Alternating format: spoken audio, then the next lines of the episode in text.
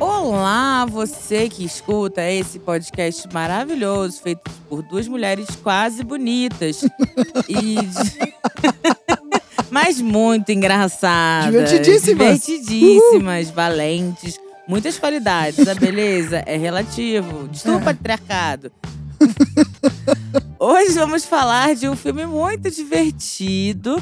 Filme de 2010, mais uma vez, com a queridinha das comédias românticas. Ah, Independente da idade, ela se mantém uma atriz maravilhosa, divertida e, no caso dela, realmente um consenso de bonita. Julia Roberts em Comer, Rezar e Amar. Solta a vinheta. Amiga, amiga, amiga, você viu? Eu vi, eu vi num filme. E agora? Ai, agora eu tô desgraçada da cabeça, né? E você? Ai, apaixonada. Ih, lá vem. E aí, dona Renata, por que sugeristes esse filme? Ah, porque eu comecei a ler o livro, mas eu parei na primeira parte, só no começo. Não tinha sexo violento e tóxico o suficiente pra você, o livro? Não, eu não li o livro, eu só vi o filme. Ah, tá bom. Só Também vi só vi o filme. filme. Só vi o filme e eu gosto muito do O que filme. você lembra desse filme? Cara, eu lembro de tudo, porque eu vi esse filme acho que há um mês, porque passa muito. Ah, Quem gosta verdade. de comer, rezar e amar e tem TV paga, nunca vai estar solitário. Isso e Harry Potter. Sempre tem um Harry Potter passando, Passando, e sempre sim. tem comer, eh, comer, rezar e amar passando. Sim. Eu gosto muito, eu gosto muito porque. é, primeiro, porque é baseado numa história real. Sim. Então você vê o desenvolvimento de uma pessoa e olhar aquilo, claro que de uma forma é, lúdica, mas imaginar que aquilo realmente foi o desenvolvimento de uma pessoa, eu acho muito legal. E porque eu me identifico em vários momentos ali e, e acho o filme muito, muito, muito massa mesmo. E transaria com o Javier Bardem. E talvez com a Julia Roberts, se a gente estiver em Bali. Ah, eu super faria homenagem com os dois, isso é um fato. Mas eu acho que ninguém aqui tá aqui pra escutar isso. Se você estiver aqui pra escutar isso, manda um inbox que eu te faço uma lista de casais famosos e, e fictícios que eu transaria. Mas eu acho que não é o foco daqui, então vou voltar. É, eu acho muito interessante. eu acho muito interessante a maneira áspera que o filme começa com o término. Total. E a gente vai aprendendo mais sobre esse término ao longo da, do filme, Não né? é cronológico. Não é mesmo, cronológico. Vem nas lembranças, basicamente, né? Também acho muito legal. É, eu lembro o, o, o primeiro relacionamento dela. é, eu não lembro exatamente porque que ela tava infeliz. É porque realmente ela É, eu- eu projetou acho alguma coisa era- num cara que não era, não era então, isso? eu acho que era só um relacionamento que ficou morno e, tipo, já não dava mais em nada. Eles queriam coisas diferentes. Ele era meio egoísta, não era? Eu lembro que ela tem uma cena do casamento e que no fundo ele volta atenção pra ele numa dança e que aquilo deu a entender algo do tipo ela, o holofote tinha sempre que ser dele, alguma coisa assim. Ele tinha uma questão do você não me avisou que tava ruim, né? Como é que eu sabia que tava ruim quando foi terminar? Ele tem algum diálogo desse tipo. Eu acho que era o clássico caso da solidão a dois, sabe? Eu acho que. Que eu, eu lembro de momentos, acho que ela tava deitada no chão, assim, tipo, ele na cama. É isso. Ele pergunta o que você tá fazendo aí. Daí ela é. fala, não quero mais. É, e eu, eu me identifico muito com esse momento em que, em que rompe, sabe? Esse rompimento, ele é difícil de vir, mas eu acho que quando ele vem, ele é muito finito. Principalmente pra quem, tipo, eu sempre fui muito dedicada aos relacionamentos. E chega uma hora que realmente a presença, quando você, pra mim, quando você nota que a presença física da pessoa te gera incômodo, né? A ponto de você não conseguir dormir na mesma cama, é, eu acho que é um indício, assim, forte. Não, e eu acabou. acho, que, e eu acho que todos esses relacionamentos de muita doação de um só lado, Uhum. é, chega uma hora que você faz a conta do tanto de vida que você tá entregando, Sim. né? E daí essa conta não fecha. Mas será que talvez esse tipo de relacionamento ele começa porque você acredita que é uma forma de manter aquela pessoa ali, você se doando muito? Entende onde eu quero chegar? Entendo. Eu acho que tem várias coisas que influenciam. Eu acho que você. Tem gente que você fala, se eu der menos que isso, essa pessoa vai embora. E aí você tá obcecado nessa pessoa e você fica lá. Que é um grande paradoxo. Porque se Sim. ela vai embora, se não der, você já tem que deixar aí, né? Exatamente, porque você, tá, você não, tá faz, não tá vivendo a sua própria vida, tá vivendo em função de uma pessoa. É. Mas eu acho que também tem muito a ver com a forma que você acha que você merece ser amado, sabe? Ah. A forma que você acha que é normal, sabe? O, o que você acha que que as pessoas esperam de você pra gostar de você.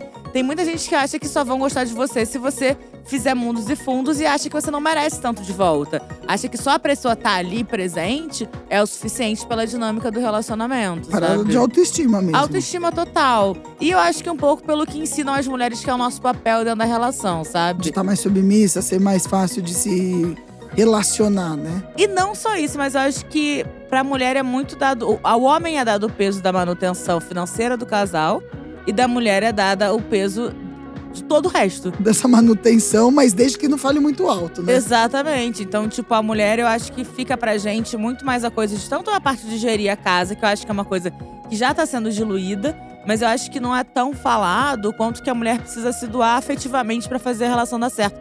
Quantas outras coisas ela precisa abrir mão pra viabilizar. E até mesmo, como eu falei, né, que eu falo no meu solo, tal, da minha família, das mulheres que, que abriram mão de se expressar mais, mais intensamente pra não gerar um conflito, né? Porque esse papel do, de se estressar, de se expressar intensamente era masculino. E eu acho que esse primeiro casamento da Julia Roberts em Comer, Rezar e Abar tava meio nesse patamar, né? E eu Ela- acho que talvez por falta de autoconhecimento, né? Total, porque não fala lá, mas dentro da, Da jornada da dela. jornada dela, aquele foi o primeiro relacionamento. E, né, o primeiro casamento, né? Ela não era casada antes daquele casamento, né? Então pode ser mesmo uma inexperiência, uma falta de repertório de como se relacionar com alguém. E aí foi esse primeiro que tá dentro de um padrão. Só que esse término dela, assim, aquele desespero, Babu, eu também me identifiquei. Quando eu olhei aquilo, eu falei assim, gente, é aquele caos de uma decisão que você não. Isso é muito a carta da morte no tarô, Uhum. sabe? Que é a racionalização da parada, cair a bigorna na cabeça e você fala, caralho, agora eu tenho que arrancar um braço, né? Não dá Tipo, mais, não tem dá que mais. acontecer. E é dolorido, tá no caminho da dor, é dolorido, mas é uma transformação muito radical mesmo. E no caso dela, ela conseguiu.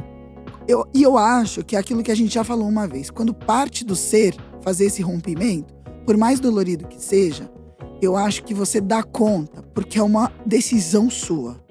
E tudo que eu acho que é baseado numa decisão consciente, né? Porque para você decidir de alguma forma, você tem que estar consciente sobre aquela circunstância. Eu acho que essa parte triste, ela é. Ela vem recompensada depois quando ela chega num lugar de. de- que ela acredita que seja um lugar melhor. Você entende onde quer chegar? Tipo, Entendo, é- porque quando eu não é uma vivi- traição que Sim, deixa ela sim, largada sim. e arrasada, que ela pode ficar anos sofrendo. É, é, meus dois últimos, meus três relacionamentos mais intensos, né? Que é bigode e os dois anteriores. O primeiro desses eu fui, foi uma traição. E quando você. O que eu sinto muito é que, como eu fui traída, eu ainda tentava recuperar aquilo, mesmo não sendo bom pra mim, sabe? Porque a sensação da troca, a sensação da, Péssimo. do, de ser largada, você, a- você quer só que aquilo acabe. E aí. E, e não acaba. E a- é muito mais fácil você pensar que aquilo acabe se a pessoa te aceitar de volta, se vocês voltarem, se você perdoar. Essa sensação de ser largada acaba, porque você fala: não, eu resolvi isso, eu perdoei e a gente voltou. E essa sensação diminui um pouco, porque a pessoa tá com você. Porque a outra alternativa é você, tipo, dizer não pra aquela relação e se reconstruir aos poucos, mas a sensação de ser largada, ela não vai embora. Então eu entendo Não porque as vai. pessoas voltam, sabe? Não vai. Tanto que quando. Eu entendo a Maíra Card. Não, mas pelo amor de Deus. Você viu que agora saiu? Eu vi Mais uma uma fofoca. traição, mais uma traição. Ah, Gente, ela, não, ela já tem que. É uma discografia que ela tem que pedir pro Ah, eu Fantástico acho já. que eles precisam abrir esse relacionamento, né, gente? Pelo Não, mas já de tá Deus. aberto. É só Pra que ela ele, que né? Acho sabe, que ela né? precisa começar a transar com uma É, galera. Ou ela tem que começar a comer pão, porque de repente é essa pira dele. Talvez. É alguém que coma carboidrato. Mas quando terminou meu relacionamento também, porque ele me traiu, essa, essa coisa, isso foi o que mais me pegou, Babu. Porque ele não pediu pra voltar. Não foi aquela traição que ele olhou e falou assim: Meu, caguei, fiz merda. Não.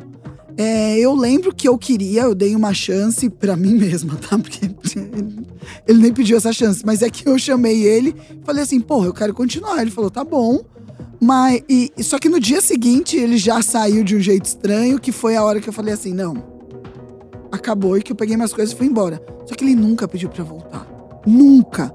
Ah, ele vai se arrepender porque você era a rainha da vida dele. Fui falar com ele sete anos depois. Tipo, não pediu pra voltar. E essa sensação é, é amarga. Fica, fica porque parece que foi tudo uma mentira. Uhum. Essa era a sensação que eu tinha na minha cabeça. Eu falava, mano, Tudo que a gente viveu não valeu de absolutamente nada, porque ele simplesmente trocou, ficou com a menina mais um ano. Você fala, Não, é. mas, mas comigo não foi bem assim, né, Renata? Porque eu fui. A gente voltou, ele pediu pra eu voltar, eu voltei. E aí depois ele terminou de novo pra ficar com a garota. Então eu fui, eu fui trocada pela mesma mulher duas vezes. Então, Pô, assim. que legal! Não é grande aí, a coisa a minha sensação? Me trajetória. conta, me conta. Não, mas é isso, né? É duplamente, tipo assim, não, realmente, ele só ficou comigo pra se certificar que era com ela que ele queria ficar, sabe? Nossa, E na que sensação verdade, de merda. A sensação que eu tive foi que ele voltou comigo porque era mais seguro. Porque eu sentia que a outra moça assustava ele. Porque ela Entendi. era mais independente, ela era é, bonitona, né? Padrãozona, né? Ela era Entendi. padrãozona. Então, tipo, ela era meio. Ai, ela era. O- meio aquário com Libra, sabe? tipo, que eu sei que ela era aquariana, mas tinha alguma coisa de Libra ali. Que Você sabe aquela pessoa que flerta com todo mundo, entendi. sabe? Piranha. É. Cadê a sororidade? Não tem nesse momento, né? Porque, enfim, tem um Porque ela não motivo. teve com a gente. Não, não teve. Ela, era, ela frequentava a minha casa e tal. Foi um, Mentira. frequentava a minha casa, viajou comigo, foi. Passou meu aniversário comigo e com ele. Foi um barraco intenso. Mas você sabe o que me, me deixou. É, que me levou à traição a ficar puta mesmo? Porque no final, tava meio escasso a questão do dinheiro, porque ele que provia, ele parou de prover. Uhum. Então, assim, a gente tava meio que contando dinheiro dentro de casa. Quando eu cheguei, que eu peguei eles no bar, você acredita que tinha uma tábua de picanha? Ele dividindo com a menina, eu falei, seu filho da puta, eu comendo macarrão, você comendo picanha. Você tá de brincadeira. Mas sentei na mesa e dei uma garfada numas três e falei, e aí? O que que tá acontecendo? Você nem queria aquele confronto, eu só queria. queria picanha. Porra, Babu! Uma picanhona na chapa. Eu falei, meu querido. E eu lembro, gente, eu lembro que era o dia que virava o cartão de crédito dele, Babu. Nossa, Renata. ah. Aí eu lembro que ele falou, quando ele foi pagar, ele falou: Você quer mais alguma coisa? Tipo, puto comigo? Eu falei: Quero, vê se aí vem de gás, porque em casa acabou. tipo, puta da vida, sabe? Maravilhosa. Mas era picanha que eu queria, eu só queria deixar isso bem claro. Mas o, o segundo relacionamento que foi terminado, né? Tipo, eu que terminei. Tá. Até teve um. E, e eu terminei numa do tipo assim, cara, desse mato não sai mais cachorro. E a gente não brigou, não teve nada. Foi só falando assim, cara, eu virei outra pessoa. Eu quero coisas que esse cara não vai me dar. E ele já tinha dito com todas as letras que ele não iria me dar o que eu queria, que era um relacionamento mais aprofundado. Eu não queria mais namorar como uma adolescente, né? Entendi. Que você vê só final de semana, e aí se vê só pra transar e ver televisão, e não tem uma coisa de dividir uma vida, saca? E, Babu, eu acho que esse tipo de, de término é o término que deveria ser, mas é o mais difícil. Eu acho que é nesse ponto que a maioria arrasta o relacionamento. Então, foi muito difícil, foi muito difícil.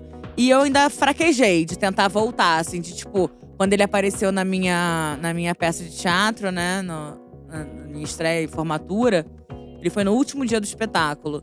E aí ele ficou de papinho e tal. Eu falei, ah, mas você não quer conversar e tal? Ele, ah, eu falei pra você que eu, que eu andava rápido, agora eu já estou com outra pessoa. Eu falei, ah, então tá bom. Então, Beijo, outra pessoa, tchau. beleza, pra mim, eu senti uma mista de, tipo, tristeza e alívio, sabe? Tipo assim, beleza, então já tá com outra pessoa, isso não é mais uma possibilidade, vamos seguir em frente, sabe? É, por- é, concordo, porque é como se ele tivesse tomado uma decisão que você teria que ter tomado e que você fraquejou e você falou, ah, que bom. Então ele tomou e Exatamente, vai tá tudo bem, continua exatamente. como era. É, talvez se eu tivesse encontrado uma outra pessoa tão rápido quanto ele, essa, essa discussão nunca aconteceria, sabe? Mas é que pra mim foi mais. E foi muito engraçado, porque a gente terminou é, e eu tava saindo pra caralho, ele agindo como quem tava sofrendo, mas já tava engatando no relacionamento, né? Puta, né? Homem é Não, e vinha falar hora. pra mim, ah, não, Homens eu tô vendo. cuzões, não todos. É, eu tô vendo que você tá curtindo, não sei o que. Tipo, cara, eu tava sofrendo do meu jeito, né? Ah, um. E eu tava vivendo justamente essa retomada, que eu acho que é o que a Júlia faz, que é a retomada da sua vida depois de um relacionamento. E, tipo, pra onde que eu vou? O que que eu quero? É, quem eu sou quando eu não sou a namorada dessa pessoa? Quem eu sou se eu não tô fazendo planos com essa pessoa? E esse término que você teve, além de eu, de eu achar que é maduro, é porque não falta amor, né? Não, eu gostava Não tem um estresse, né? É realmente uma decisão de isso não serve mais pra mim. E isso é foda, né? Porque é sempre o talvez que fica, que no caso, graças a Deus, ele deu uma de orgulhosão aí, daí vocês não voltaram. É, e hoje a gente se fala até hoje.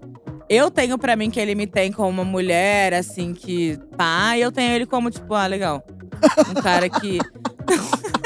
Ah, legal, bacana. Porra, não dá pra você você ter a mesma, a mesma visão da pessoa depois que ela termina com você e vai ficar com uma pessoa de 18 anos mais nova. É foda. Não tem. foda. Ainda mais a- a- não, tem nem, não tendo nem 40 anos.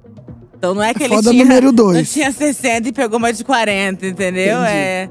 Ou 50 foda. vai pegar uma de 30, é bem Até foda. eu que gosto de novinho, tô pra cima dos 27, babu. É foda.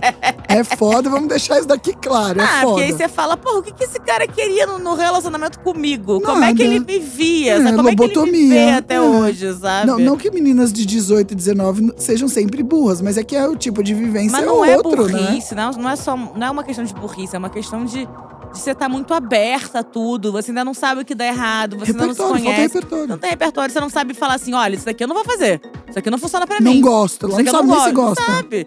Então é uma relação muito desigual, né? E daí tem a retomada da Julia Roberts, que é Sim. quando ela resolve ir pra Itália. Ela primeiro vai pra Itália, né? Do nada ela decide. Eu lembro que as amigas dela falaram, mas e aí? Ela falou, vou pôr meus móveis num negócio, tô Guarda-móveis indo, né? E, eu, e essa, essa retomada, que é quando a mulher pinta o cabelo, a gente sabe, corta, Uhum. pinta o cabelo. Toda mulher já fez E isso fala, na eu vida. sou uma nova mulher. Uma e nova não mulher. é mesma. só que tá loura. É isso. é porque eu acho que é a única coisa que você pode mudar da noite pro dia e Sim. que te faz sentir de um jeito diferente. Mas né? ainda bem, porque tem uma galera que toma umas medidas radicais e, tipo, sei lá, do nada faz uma plástica no nariz, é, tatua a cara. Então, assim, realmente, eu falo disso até no meu livro, gente. Vamos tomar cuidado aí com essas mudanças radicais. É. Mas, mas eu, eu lembro da sensação, você também deve lembrar, porque você teve mais términos de relacionamento do que eu, que só tive um, e o resto só foi sofrimento puro. Mas que não, que o meu também não tenha sido sofrimento, mas foi um oficial. E é, parece que você saiu de uma ressaca.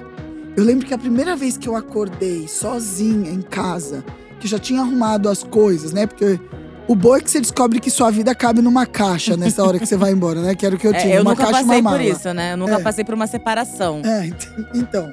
Eu descobri que minha vida cabia numa caixa de papelão e numa mala, que eu levei minhas Legal. roupas. E daí, quando você olha assim, que eu tava num ambiente totalmente diferente, que eu falei, agora é meu território. A sensação é que eu tinha saído de uma ressaca. Porque parece até que a visão mesmo vê de outro jeito. Você fala, porra, agora eu tenho que fazer o que eu quero fazer. Olha que legal. Não fiz nada durante duas semanas, porque eu não sabia o que eu queria fazer. Mas é uma sensação tão é, libertadora, com medo, com ansiedade, mas é tão é, claro, assim, né? É- Sim, é eu acho que o doido. cérebro desafoga um, um- um momento. Porque é o momento que você percebe que você não precisa pensar por dois. É. E esse momento é Total, muito. Tipo assim, cara, meu relacionamento é ótimo, mas eu sei que existe sempre um, um- motorzinho rodando, pensando como é que tá o bigode, o que, que a gente vai fazer depois daqui. Os acordos, É, né? é isso, porque ele faz. Ele é parte da minha vida. Seria a mesma coisa se eu morasse com a minha mãe. Eu acho que seria a Entendi. mesma coisa porque você divide uma vida com Não a pessoa. deixa de ser uma relação que você tá pensando ali, né, com Exatamente, duas é uma pessoas. relação que você tá pensando. Mas é independente. Se você, ou se eu tivesse um filho. Eu acho que se eu tivesse um filho. Nossa, isso é pra eu, sempre, é, né? eu ia estar com um motorzinho aqui. Onde é Você que já tá tem com o cachorro. Mas eu me preocupo bem É, menos, né? exato, mas já tem uma conexãozinha ali Sim. que é um tipo, porra, tem que voltar pra casa. Será que tá bem? Será que quebrou só a Exatamente. geladeira? Entendeu? Assim, vai pensando. Mas é muito louco. E ela vai pra Itália, muito obrigada, Itália, que além de ter italianos maravilhosos, babu do céu. Bem, outro dia a gente conta que talvez não seja Olha, aquele fui pra podcast. Milão, achei todo mundo horroroso. Júlia, Júlia. achei todo mundo horroroso. Eu acho que assim, tem homens bonitos, Ah, mas o estilo deles não é todo mundo Faria Limer. Então você tem dificuldade entendi. em achar um tipo, caralho, quero dar pra esse é tipo cara. o máximo do 365 Pior dias. que o máximo. O máximo é um gostoso, É, tal. entendi. Mas, tipo, é a galerinha com gelzinho, camiseta polo. É tipo, é- fica difícil até você achar eles bonitos, sabe? Babu, eu fiquei com um italiano na Espanha. Tá. E eu não falava italiano, então a gente transou praticamente mudo, cada um falando a sua linguagem. Mas, cara, foi um dos caras mais gostosos, assim, que eu, tipo, puta, eu achei ele um tesão. Parabéns aos italianos. Não, o italiano É. que eu fiquei, ele tinha um pinto de cogumelo esquisitíssimo. Parecia um shiitake. Porque era bem Porque era o formato feio, não, Não. porque tinha fungo. Não, era. é- não, não fedia. Mas é que ele era fininho, tinha um cabeção, era muito estranho. Será que ficava quando saía, fazia? Eu acho que fazia. Esse- Devia fazer, mas nem, nem cheguei a penetrar, não, não aconteceu nada. Eu olhei. Aí ele falou, ah, me chupa aqui. Eu falei, ai, foi a primeira vez que eu menti sobre sexo, eu falei, ah, não gosto muito de fazer isso. Depois de ter mamado 40 não, a minutos. maior boqueteira da Tijuca.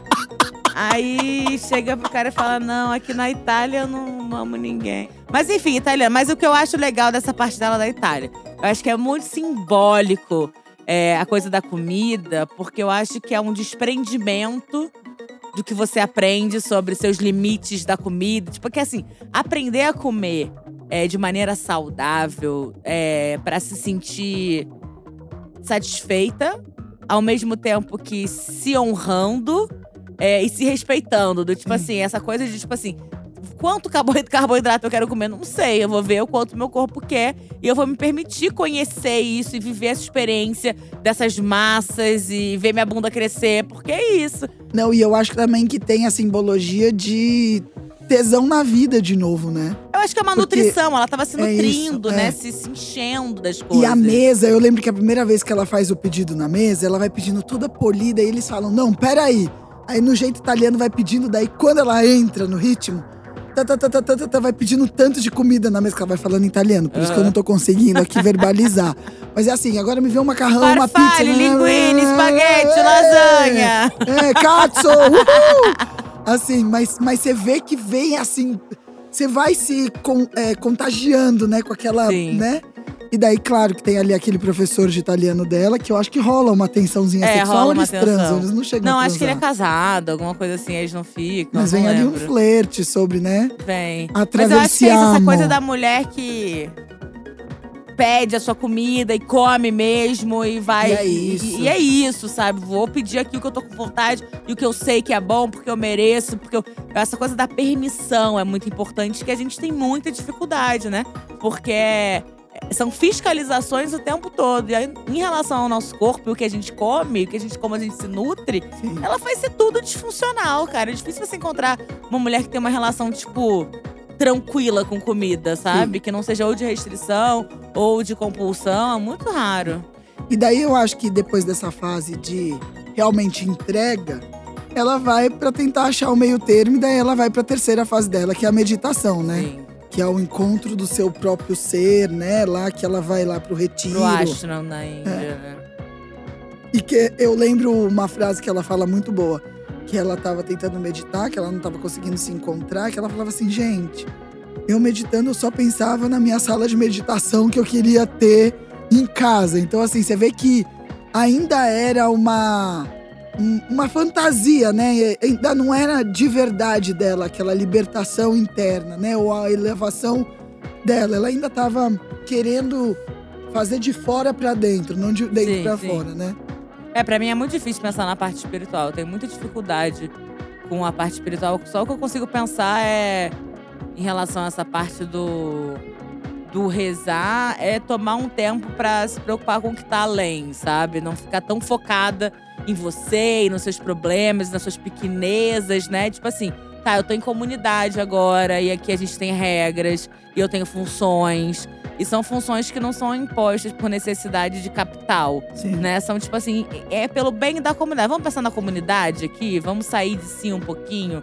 E eu acho que ela aprende a fazer isso e eu acho uma barato. Mas eu acho que o rezar, no caso dela, muito mais do que cuidar da espiritualidade, que no caso ela também cuidou, era mais o mantra, né? De repetir, de tentar esvaziar a mente, né? Porque outro dia eu tava pensando no poder da oração. Eu penso isso antes de dormir muitas vezes. Eu acho que o poder da oração é muito mais a vibração que se faz como um grande on do que efetivamente você tá pedindo algo, né? Que um ser místico vai atender. É. Tipo, quando eu fico, pai nosso, que está em situação de graça", Eu tô muito mais num mantra comigo mesmo, repetindo, quando você vai rezar o terço. Você tá fazendo a oração repetidas vezes. Eu acho que é a mesma sensação de. hum, que você fica meia hora ali, né? É, eu acho que neste caso, que foi muito sagaz da parte dela ir pra Bali, sei lá pra onde ela foi. Índia. Pra, tô sabendo legal. Bali fica na Índia? Não, Bali é Indonésia. Bali ela vai depois. Então eu acho que é muito mais uma meditação em si, é, de tentar elevar a energia, né? Sei lá, eu tenho dificuldade com a parte religiosa, eu não consigo muito, eu não entendo muito bem qual é o, o lance de meditar. Pra mim, meditar é tipo só tentar se centrar em momentos muito de estresse É, porque a parte espiritual eu tenho muita dificuldade. Tenho muita dificuldade com doutrina, com qualquer uma dessas coisas.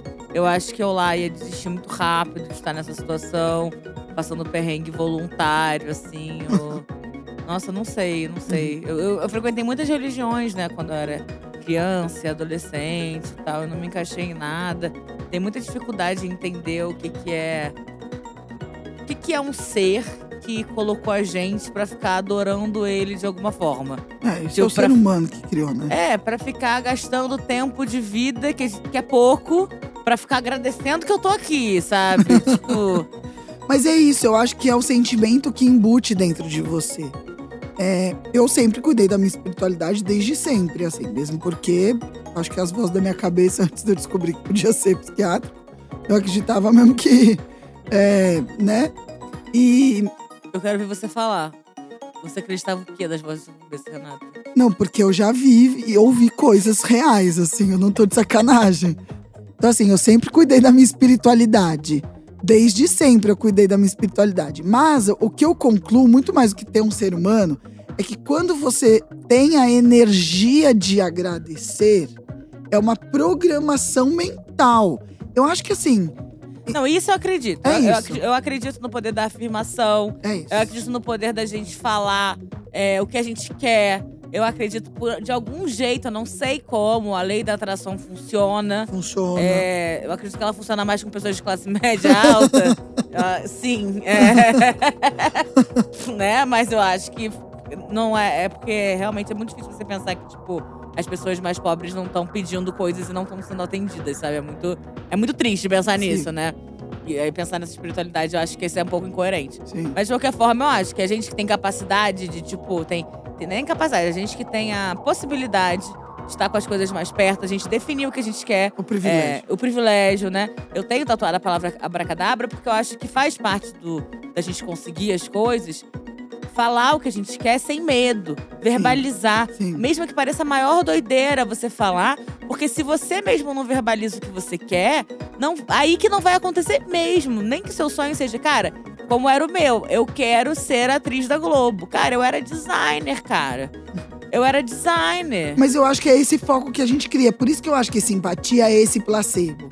Você faz a simpatia, mas você tá tão focada naquilo que de alguma forma você persegue aquilo. Toda vez que você olha a simpatia ou aquilo que é, você materializou, né? É um amuleto, uma fé, você materializa a fé nesse jeito, né? Toda vez que você olha no fundo, o que, que você tá fazendo? Você só tá falando: esse é meu objetivo, esse é meu objetivo, esse é meu objetivo. Então eu acho que essa parte da fé, ela vem disso, né? De das religiões. É óbvio, é óbvio. Tem gente que leva ao pé da letra. É, foi criado pelo homem, existem regras. Isso é muito difícil eu também me encaixar. Uhum. Onde eu mais me encontrei foi no espiritismo, porque é muito legal você ler os livrinhos e tudo bem. É, eles são muito sussa com isso. Você pode cortar o cabelo. você não precisa usar o sovaco, é, eu posso ir lá porco. de vestido sem calcinha, tá tudo tranquilo. É, então, assim, todas as coisas que eles querem te incluir estão ligados a, a boas ações. Então, assim, porra, hoje a gente vai se encontrar pra matar o ONG. Então, assim, são obrigações, e aqui eu tô fazendo aspas, de uma forma mais. é, menos. Como é que eu vou dizer? Menos. Restritivas Exatamente e punitivas. e punitivas. Porque lá é a questão do ação e reação, né? Então eu acho que a oração nesse caso dela vem disso. Dela começar agora a olhar pra si e entender que ela tem que agora se conhecer mais do que simplesmente. Porque na Itália a sensação que dava é que ela tava mais prazer pelo prazer, Uhum. né? E ali parece que ela mergulha dentro de si. Sim, ela se encontra. Ela E se ela, vê. e ela entra num balanço, né? Parece que ela entra num lugar onde ela se sentiu segura. Onde ela falou: cheguei num lugar bom, né? É isso que eu tenho que ser, é isso que eu sou. Acordo de manhã, ando minha bicicleta, né? E eu acho que tem um- uma coisa da necessidade da regra. Eu acho que, mal ou bem, a gente tem uma necessidade da, disciplina. Eu tenho tatuado o negócio do um conto do Mulheres com os Lobos, que é dos sapatinhos vermelhos. E é um conto que basicamente fala sobre como a gente que. Quando a gente ganha a liberdade depois da restrição, como a gente sai fazendo loucamente tudo e a gente acaba se perdendo na autopermissão. E às vezes a gente tem que chegar e cortar isso e falar: não, peraí. O quanto dessa autopermissão tá realmente me fazendo bem e o quanto dessa autopermissão tá me fazendo mal. Aí a gente vai pra, pra comida, a gente vai Claro. pras drogas, a gente vai pra, pra, pra, pra Sexo vida de desenfreado, sexo compras, desenfreado. jogos. É, isso tudo. Qualquer coisa que você. que é indulgência, né? A autoindulgência, ela é necessária, mas ela precisa ser dosada, porque senão a gente não vive, a gente não, não Sim, cresce. fato, fato. Não cresce, principalmente a gente não cresce. E eu acho que é aí que entra um pouco essa parte da religião, talvez, né? Bem, eu só sei que ela encontrou um balanço dela. Sim. E aí chegamos no amar. Pra mim, a parte mais chata é do amar. Pra mim é só tipo, ah, legal. Eu acho que ela entra num dilema que é o que eu atualmente me identifico, que é assim, ó.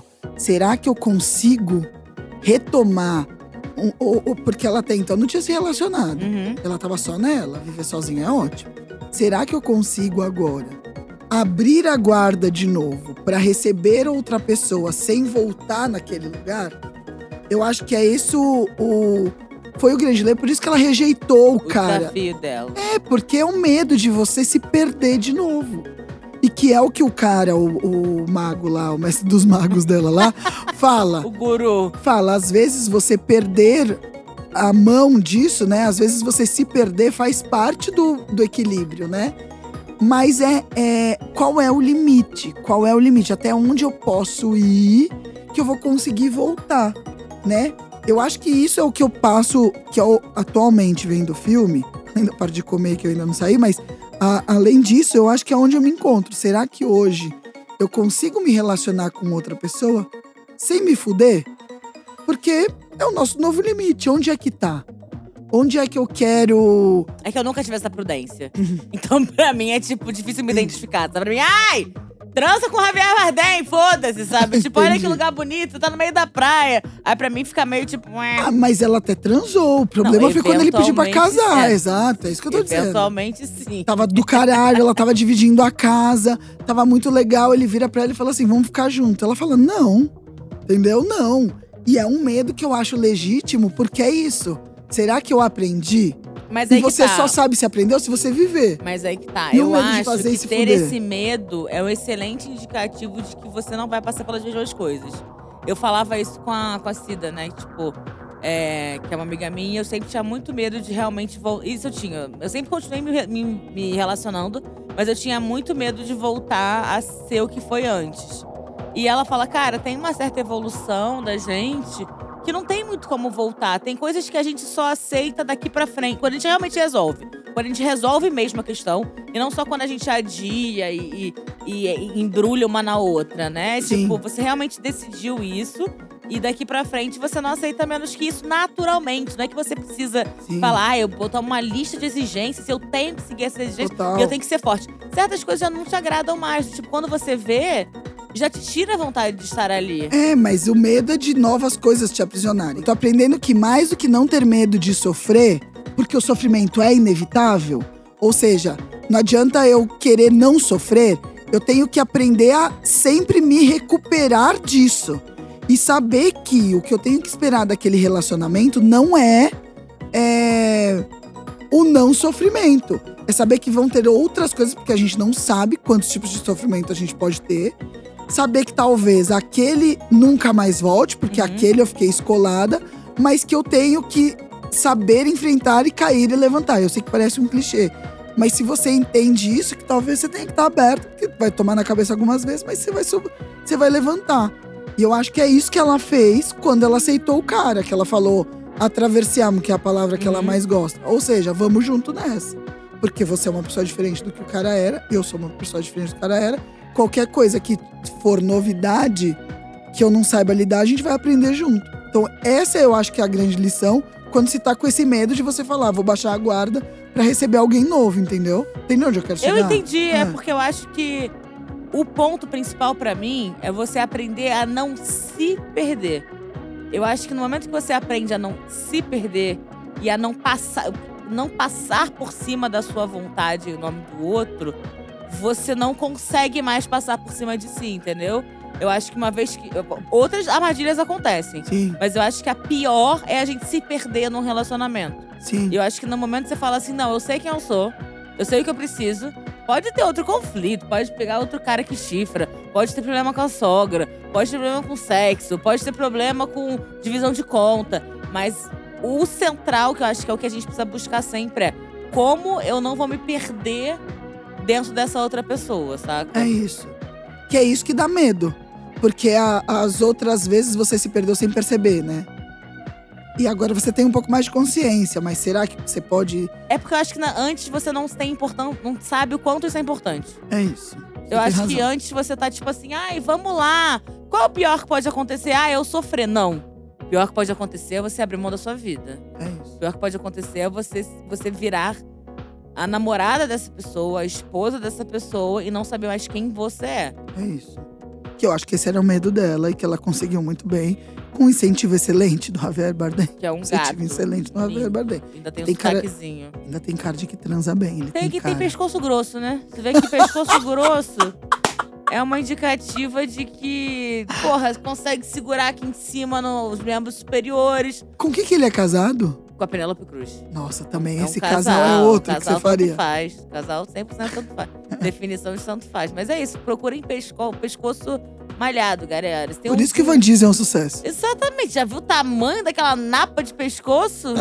Aquilo ali aguenta ficar na xereca de alguém ó, há muito tempo. Só aqui no movendo pombo, assim. ó, lá, lá, lá, lá, lá, lá. Porra, é isso. Procurem pescoço. Se fosse preocupar com alguma coisa do corpo masculino, pescoço e bunda. Porque bunda feia é muito triste. É bom dele velho, não dá. Bunda de velho é muito triste. É isso. Mas agora vamos fazer as nossas classificações do filme? Sim! É, a gente costuma classificar o filme em cinco categorias. A primeira categoria é entretenimento. Qual, entreten... quanto, quanto de entretenimento tem esse Ai, filme? cinco, eu gosto Cinco, muito. né? Cinco. Vamos de cinco? Diverte do começo ao fim, tem ritmo, é legal, a história é boa. Mas será que é um filme de cinco para todos? Eu acho que são questões muito femininas, tá? Eu acho que é muito difícil para um homem se, se aprofundar dessa maneira nesse filme. Talvez um homem dê Assim um como, eu- três. assim como eu Ou menos, né? Assim como eu assistindo carros, não consigo. Já o Cotoco ama, né, Cotoco? Carros. É isso, vê. Tá. Cinco pra Cinco mim que pra mim assisti. também, E pra- eu espero que vocês que estejam aí ouvindo a gente tenham essa sensibilidade e também ame e dê cinco. O segundo fator é fator verossimilhança. Quanto poderia acontecer na vida real? Cinco. Também dou cinco. Assim, não sei as passagens pra Itália, Bali, Índia, mas assim, de repente, um. um Uma mudança de emprego, uma mudança de de cidade. repente, um Peruíbe. um mongaguá. Um mongaguá. Você vai no bexiga pra, pra comer. Comer no bexiga. É Rezar, isso. você vai em Aparecida. Aí Ou no templo budista no ali no templo final da, budista. da Raposo. Isso, e pra amar, você vai na casa de swing moema. Aí, várias opções É pra você. Mas Aqui em super. São Paulo mesmo, é super, né? As fases que falam lá é totalmente o que acontece na nossa vida. Aquelas fases que. Ela se divide em várias fases, Sim. né? Aquilo ali é super. acon- É, e, o- e o fim do relacionamento dela achei muito provável, a maneira como ela. É isso, né? É uma história baseada em fatos reais, então torna Isso. muito mais possível. Então, pra mim, é cinco também de verossimilhança. É, o terceiro fator é o fator romance. Quão romântico é esse filme? Ah, eu acho bastante. Acho um- pelo menos uns três, quatro. Eu acho 3, 4, até porque tem o romance não só do romance homem e mulher, mas do romance da situação, de você ter essa liberdade de ir de um país pro outro. É romântica essa ideia, né? Sim. De que você vai comer num lugar, vai rezar, no outro vai amar. É possível? É possível. Mas quantas pessoas têm essa possibilidade? Não, quando termina o filme, eu já tô pesquisando passagem pra Itália. Toda vez que eu vejo o filme, eu falo: é isso. Foda-se, eu vou viajar. Daí você fala: claro que não. Amanhã eu tenho que fazer minhoca rádio É, show, minhoca entendeu? rádio show. Essa é a minha vida. É, eu tenho que fazer atacadão de graça. Imagina se eu falto, como é que eles vão saber como explorar o mão de obra de uma mulher? Vou ficar muito perdido sem mim. Tá. O próximo. Próximo fator que a gente analisa. Já falei três já? É, O cachoeirinha. próximo, a próxima categoria é a categoria cachoeirinha. Quão sensual esse filme? Aí eu te digo que. Uns dois e meio, três, porque eu gosto da parte que eles se encontram lá e que tem aquele do Javier Bardem, que eles estão lá juntos. Eu acho que é bem foda. Eu, Eu, gosto. acho que vale dois, porque é uma cena boa, mas são poucas. Pouquíssimas, não é baseado nisso. O filme é bem É pouco que- cachoeirítico. É que vem todo o contexto que, pra uma pessoa que talvez seja grossa e romântica ao mesmo tempo, aquilo você fala: puta que do caralho, agora é a hora, entendeu? Uhum. Né, Eu dou uns dois meio, três. Eu vou pra dois. Tá bom. Vou pra dois, tá? Que dá 2,79. 2,25. É, e agora o nosso último fator é o fator projeção. Quanto você se viu nessa história? Ah, eu me vi em várias etapas, eu me vi ali, em vários momentos. Claro que não inteiro, mas em vários momentos. No término, é, ali no medo dela, Na retomada. dela baixar a guarda.